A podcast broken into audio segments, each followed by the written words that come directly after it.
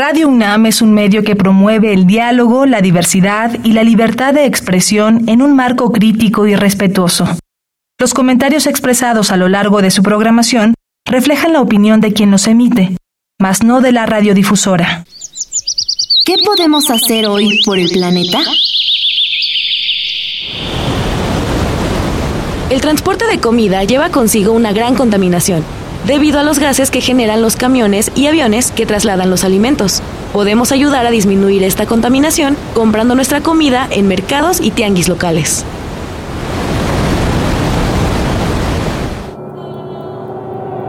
Habitare Hola, ¿cómo están? Bienvenidas, bienvenidos a esta transmisión de Habitare, Agenda Ambiental Inaplazable. Me da mucho gusto saludarles y sobre todo estar en este programa como siempre con el placer de compartir una charla y este espacio con la doctora Clementina Equiwa. ¿Tú cómo estás hoy, Clemente? Muy bien, Mariana muy, muy entusiasmada porque hoy tenemos el enorme gusto y honor, voy a decirlo así, de tener con nosotros al doctor José Sarucán, que es biólogo e investigador emérito del Instituto de Ecología. Bienvenido, doctor. Gracias, Clement. Gracias por la invitación.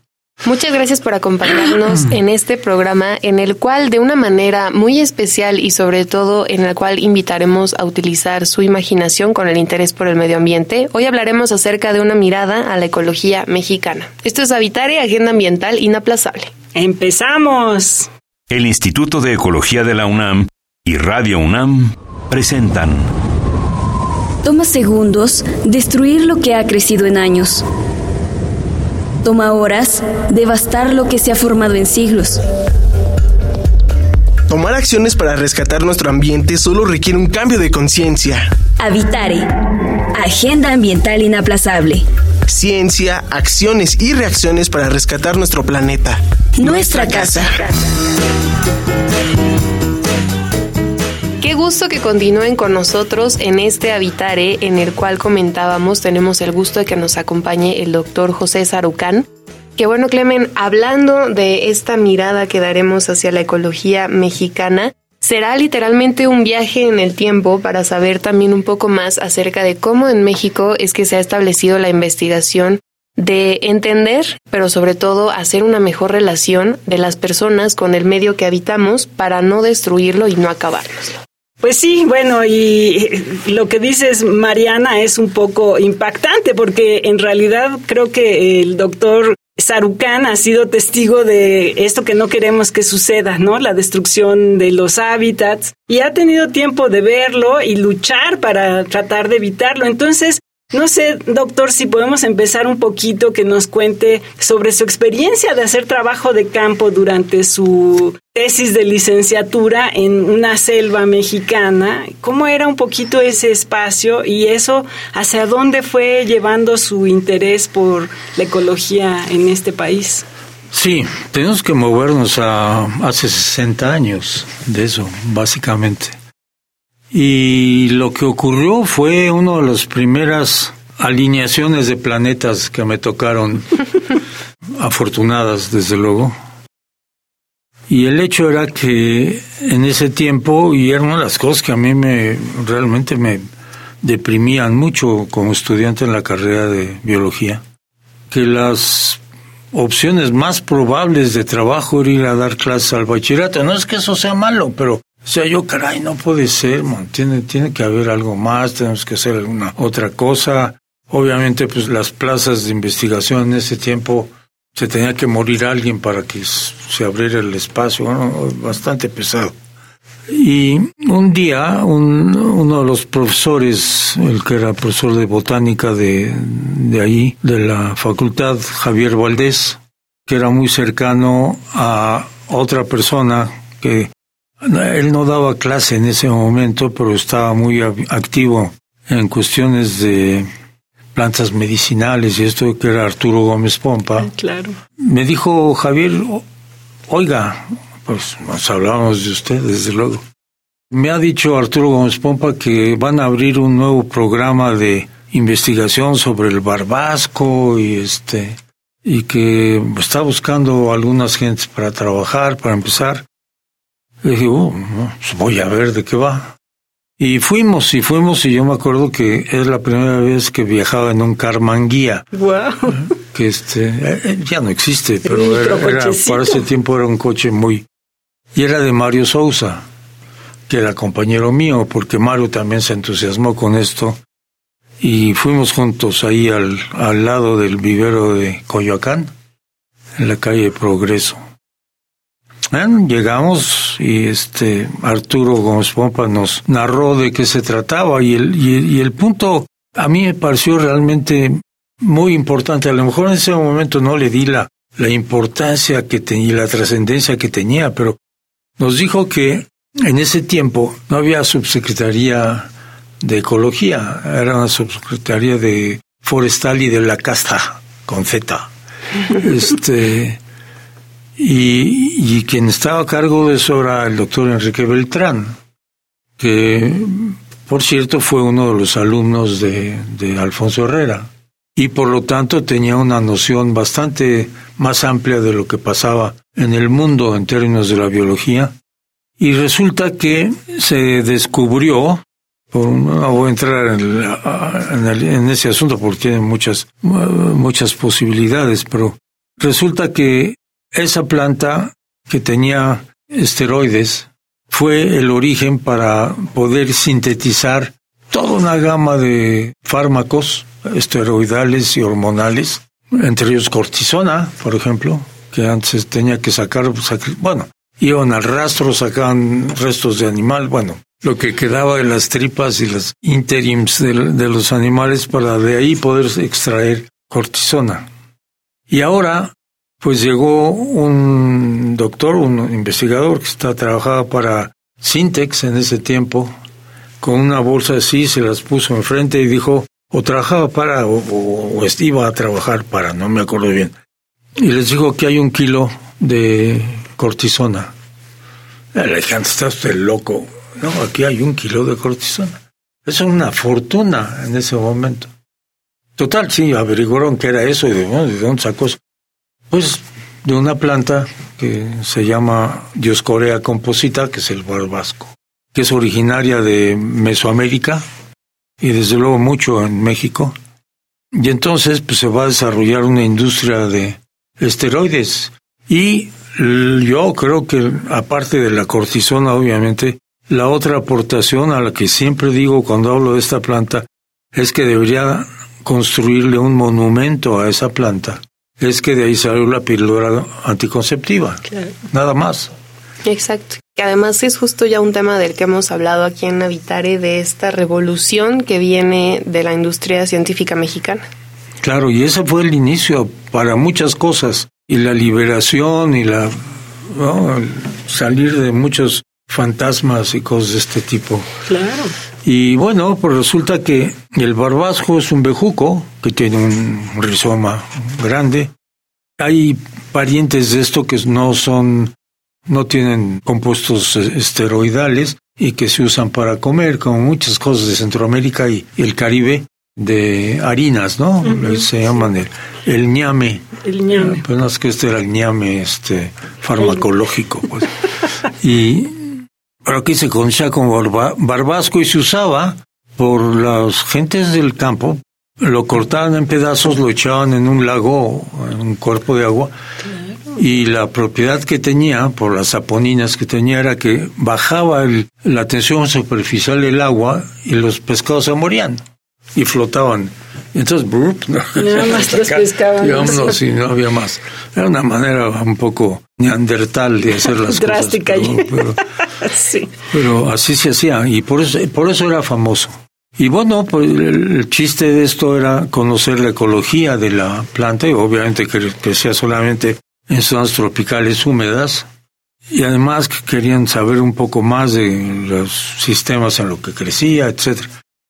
Y Mario Sousa se encantó por esa parte. Digo, no, yo la parte de taxonomía. Y le dije, no, yo quiero estudiar con esto del barbasco y ver cómo es que se multiplica tanto después de que se abandonan los campos. Bueno, lo que pasaba es que como todo buen rizoma, cuando se parte y se, se fragmenta, pues cada pedazo, como la papa, se vuelve un nuevo individuo, ¿no? Se, se propaga de esa manera. Entonces esa acción hacía que el barbasco fuera muy abundante en los acahuales, es decir, en los procesos de sucesión primaria, después de que se abandonaban los, la rosa tumba y quema, era en donde estaba más, más abundante, más que en la selva propiamente. Ay, qué increíble. Con esto que narra esta experiencia del trabajar en campo, también descubriendo la manera en la que se absorbe el conocimiento de las personas que viven allí, que están eh, presentes todo el tiempo en estos ecosistemas. Quiero preguntarle cuál es entonces la motivación que usted cree que tienen las y los biólogos en esta etapa de estudiante justo para fomentar esta imaginación, este interés en seguir descubriendo y desarrollando su profesión. Sí, bueno, yo para mí en ese momento era una ventana abierta a un mundo totalmente imprevisto, más allá de ir a dar clases en un bachillerato. Y pues, fue verdaderamente electrificante. Yo dije, no, esto es lo que quiero, es la manera de trabajar y de hacer carrera, ¿no? en la biología. Pero por otro lado, hablando del conocimiento que tienen las gentes, yo tuve la enorme suerte, lo he hecho muchas veces, que este, mi mejor profesor de botánica fue un chinanteco. Esto era en Tuxtepec, entonces estaban cerca, el Tuxtepec está en las faldas de la Chinantla, pues. Don Agapito Hernández.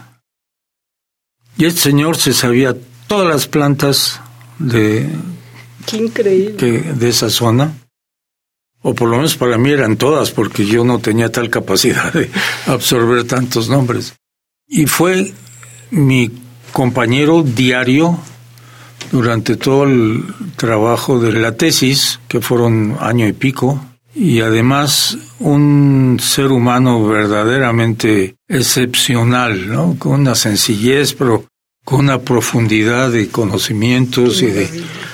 A, a mí eso, eso fue una doble experiencia muy enriquecedora para mí.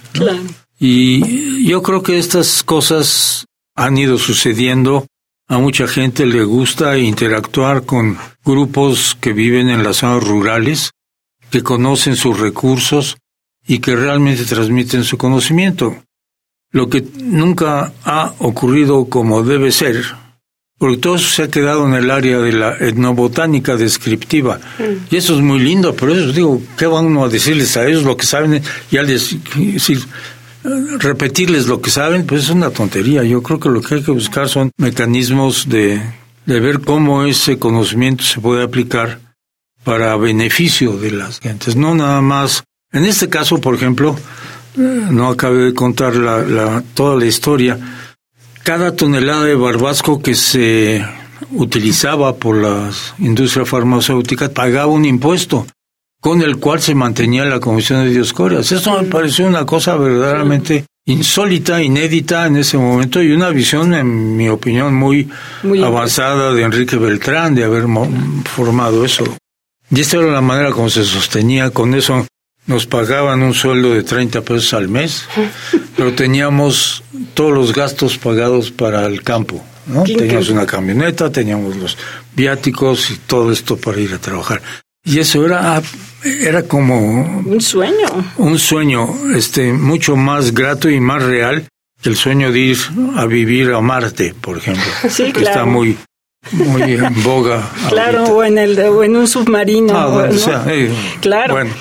y, este, yo creo que para mí esas son las, bueno, dos de los atractivos muy grandes, para mí muy claramente, por las condiciones en las que estábamos en 1960, 61, que era cuando estaba pasando esto. Y, y el entorno de empleo y de actividad y de desarrollo que era enormemente restringido, ¿no? Sí, y bueno, indudablemente cuando yo entré en la carrera, que fue casi 30 años después, esta visión sí se había logrado, de que no todos tendrían que ser eh, profesores, ¿no? Indudablemente.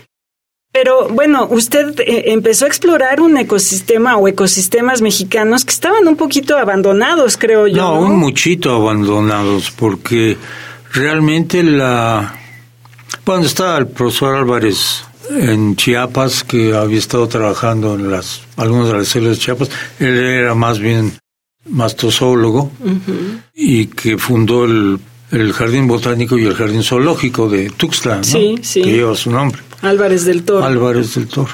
Y, Sí. este, y él hacía esto, pero pues, era un poco icónico, muy aislado, no tenía medios en ese tiempo en Chiapas, se imaginan. Y luego, pues hubo varios otros que fueron ahora sí que los hombros de los gigantes sobre los que nosotros nos montamos, ¿no? Uno de ellos era Enrique Beltrán. Yo no me monté sobre sus hombros, sino sobre la, los hombros de la obra que él había diseñado. Y este, y bueno, estaban alumnos de Faustino Miranda, que fue uno de los exilados españoles con la guerra civil, que México se enriqueció de manera muy, muy especial con la llegada de, de gente de primera que salieron corriendo del fascismo en España y llegaron y México se benefició mucho de eso, no nada más en el área del, ya no digamos de la biología, porque hubo como cinco o seis que llegaron, sino ni de la ciencia, sino en todos sentidos, porque llegaron industriales, empresarios, gente del campo, agricultores incluso, y eso pues fue una especie como de elemento de efervescencia, un, un- realmente un estimulador muy, muy importante. Desde luego para una cosa que ya existía, estos eran simplemente eh, aceleradores del proceso. Y bueno, estas son las gentes con las que Empezó. Gonzalo Halfter fue el otro, pero Gonzalo estaba en el Politécnico en ese Claro. tiempo. Y luego, bueno, usted regresó y se enfocó nuevamente en el trópico mexicano, ahora en los Tuxtlas, en donde estuvieron trabajando Sí, a pesar sus de, que mi estudio fue sobre cosas enormemente distintas a las que había trabajado. Claro, claro. Porque fue trabajar con unas malezas de unas praderas y saber cómo el diferente pastoreo ah, mantenía las poblaciones. Es un- una tesis de ecología de poblaciones de plantas y también fue una casi una primera entrada a ese campo. Pero luego trabajarlo en una zona tropical. Bueno, pero luego fue obviamente de decir, bueno, no voy a ir a trabajar con hierbitas a, Claro. Este, A los prados mi- de, de Ceú. To- to- toda mi experiencia había sido en las áreas tropicales. Antes de salir escribí con Terry Pennington el libro de Campo para reconocer árboles tropicales, que fue muy útil, este, particularmente para los forestales, que no llevaban gran cosa, pero los biólogos tampoco llegaban en ese tiempo demasiado. o sea que, por para quien quería saber qué árbol era el que estaba ahí arriba, Pues le preguntabas el- a tu, el- a tu el técnico. manual servía muchísimo. Claro. Y bueno, ese, ese periodo del trabajo con Terry fue espléndido. Cuando yo salí ya había un libro publicado para esto. Hice el, el, el otro alinea, la otra alineación de planetas fue el encontrarme a la persona a la que le debo la mayor parte de mi formación, que fue John Harper en la Universidad de Gales, en el norte de Gales. Él era el ícono de, de la ecología de poblaciones de plantas, y aunque era una universidad pequeñita de unos 2.000, 3.000 estudiantes nomás, era una pas, eh, ¿cómo le llaman? Pasarela, no las de modas, pero era una pasarela de los mejores ecólogos y biólogos que iban a visitarlo para platicar con él. Entonces estuve allí en una universidad que de otra manera uno diría, pues que aislada. Yo tuve la oportunidad de, tratar a muchas gentes, Stebbins y de un montón de gente que iba por ahí. Y fue también una parte enriquecedora, pero realmente lo enriquecedor fue trabajar en un proyecto de ecología de poblaciones con la retroalimentación generosísima de John Harper, porque en contraste de lo que pasa con muchos profesores en las universidades británicas, es realmente abierto y a, a un grado realmente excepcional. Y eso fue una, una parte muy importante, pero cuando volví, lo primero que hice fue empezar a buscar lugares, y uno de ellos, el primero en el que empecé a trabajar fue no en las áreas tropicales, sino en el bosque de pinos que está ahí a las faldas del, del Iztaccíhuatl, con Miguel Franco. Ah, esa no me la sabía, doctor. Y lo que queríamos era tener una idea de qué tan estables eran esos bosques y cómo se estaban reponiendo, bueno, bosques, son bosques naturales como la mayor parte de los bosques que hay existen de todavía en México. Y eso fue muy, muy, una ocasión muy grata, muy, como que me reintrodujo a la vida mexicana en todos los aspectos, desde cómo arreglar un, un carburador que no jala bien, cuando se podía hacer eso, por lo menos se puede, hasta, hasta muchas cosas. Entonces, empecé con bosques de pinos porque todavía apenas se había hecho la compra, porque fue compra, de la estación de los Tuxtlas. Por medio justamente de Mario Sousa, no lo compró él, pero su padre era el equivalente a lo que entonces era la Secretaría de Cuestiones Agrarias y no se llamaba así ni era secretaría, creo que era el departamento agrario o una cosa Y él era el director de esto. Y se enteró que en los Tuxtlas, los terrenos que estaban ahí, que se habían dotado a militares de la revolución, pues los militares de la revolución estaban ya todos muertos. Lo que quedaban eran las viudas y las viudas no iban a ir a trabajar en la selva o a cortar algo, no lo iban a aprovecharlo de Y que había la oportunidad de comprar a un precio, ahora sí que de sale. De ganga.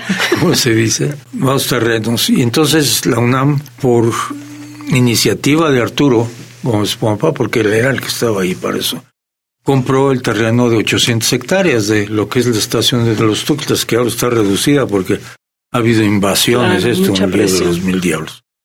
Esa fue la primera. Y muy poco tiempo después salió otra en la costa del Pacífico, muy, muy interesante, porque eran dos sistemas muy contrastantes. Y, en lados y eso era porque un doctor Urquiza poseía un enorme trozo de la costa de Jalisco por ahí. Y cuando empezaron a trazar la carretera, dijo, no, esto mejor puso sus barbas a remojar y empezó a, repartir regalados antes de que se las pudieran quitar o invadir o lo que sea, trozos grandes de la vegetación de la selva baja de, la costa de Jalisco.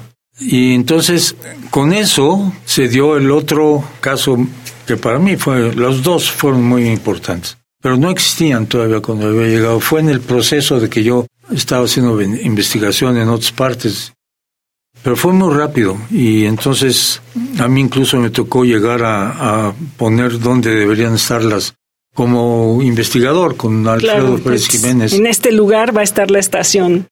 Y este, no, la, estación estaba ahí, pero ¿en dónde vamos a poner las casas y las... ¿no? Eso lo hicimos. En los Tuxtas no, en los Tuxtas ya se había tomado esta decisión donde estaban. Y bueno, eran casas bien, porque no había nada. o llevaba uno una tienda de campaña o dormía al aire libre. A la luz de las estrellas. Y las dos fueron muy útiles al principio pero eran insuficientes, eran incómodas, estaban diseñadas en ciudad universitaria y por lo tanto pues tenían muy poco que ver con el clima de los Tuxtlas o con el clima de Chamela. Entonces resultaban realmente muy inconvenientes. Doctor, y con estas anécdotas que nos brinda acerca también de el trabajo que se tiene que realizar en una investigación, el recolectar evidencias y demás, me pone a pensar que actualmente es eh, mencionado todo el tiempo la transición disciplina. Lo importante es que estos conocimientos se compartan también con otras áreas que faciliten, por ejemplo, la protección de estas áreas naturales y demás. Antes de que se nos termine el tiempo de este programa, justo quería preguntarle actualmente, con viendo hacia atrás y hacia adelante, ¿usted cree que la ecología en México justo sí tiene ya esta gran capacidad de poder unirse a otras áreas para poder trabajarlo? Yo creo que sí, la ecología en México, además de las personas que dije, no, no mencioné a otra persona que era verdaderamente un pilar, que es Jerzy Redowski, que acaba de morir hace unos meses. Sí.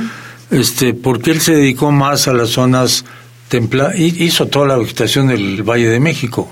Empezando por ahí. Y, el Pedregal. Y él trabajaba más en zonas áridas porque estuvo en San Luis Potosí ahí en la universidad y, y también para esa zona él fue una persona, otro de los hombros importantes sobre los cuales había que treparse. No lo traté a él mucho porque pues, estábamos en cosas muy distintas, pero a la hora en que yo me iba a estudiar, no existía la ecología en México, punto. Al grado que siempre lo he dicho también, cuando pedí una beca tampoco había CONACIT. Había el Instituto Nacional de la Investigación Científica, pedí mi beca ahí, bueno, el apoyo para salir a estudiar. Y me respondieron, bueno, usted tiene un buen currículum y demás, pero lamentamos decirle que la ecología no está entre las prioridades de México. 1967. No, bueno, ya con eso nos quedamos patidifusos, como diría. Bueno, es que eso era la, la, la... realidad del momento. Bueno, por lo menos la, la expresión oficial de lo que se debería apoyar o no se debería apoyar. Y claro, pues la ecología, como todas las cosas, también tenía una parte medio criticable de los merolicos y de cosas de este tipo, pero bueno, era una visión muy miope no darse cuenta de lo que significaba. Y eso, pues desde luego ha cambiado mucho. Yo creo que una de las cosas que ha cambiado mucho, y esto es muy importante, no ha cambiado tanto como yo quisiera, pero está cambiando muy fuerte, es la participación social en estos problemas. Claro. Lamentablemente, doctor Sarucán, se nos termina el tiempo de este Habitare. Clemen se nos fue volando. Bueno, sí, como siempre, doctor, le vamos a tener que pedir una otra otra segunda visita por aquí por Habitare y nos encantará. Muchas gracias por habernos acompañado. No, gracias, gracias. Es siempre grato estar con gente que conoce el tema, que sabe cómo manejarlo y dar la oportunidad de platicar y intercambiar puntos de vista en esto, desde luego. Mil gracias a ustedes. Muchas gracias. Y a ustedes que nos escucharon, pues esta fue una mirada a la ecología mexicana. Es solamente una probadita. Si se quedan con dudas, si tienen algún comentario que quieran compartirnos, ¿por dónde nos pueden contactar? Sí, estamos en Facebook, en Instituto de Ecología UNAM, todo junto, en Twitter, arroba y Ecología UNAM, en Instagram, Instituto-Ecología UNAM, y como siempre, le agradecemos al Instituto de Ecología de la UNAM, a Radio UNAM, y a la Iniciativa Climática de México por la información a Italia Tamés, operación técnica de Paco Chamorro. Producción de Lisbeth Mancilla y Paco Ángeles. En las voces les acompañamos la doctora Clementina Equiwa y Mariana Vega. Les escuchamos en la próxima emisión de Habitare, Agenda Ambiental Inaplazable. Hasta la próxima. ¿Qué estás haciendo hoy por el planeta?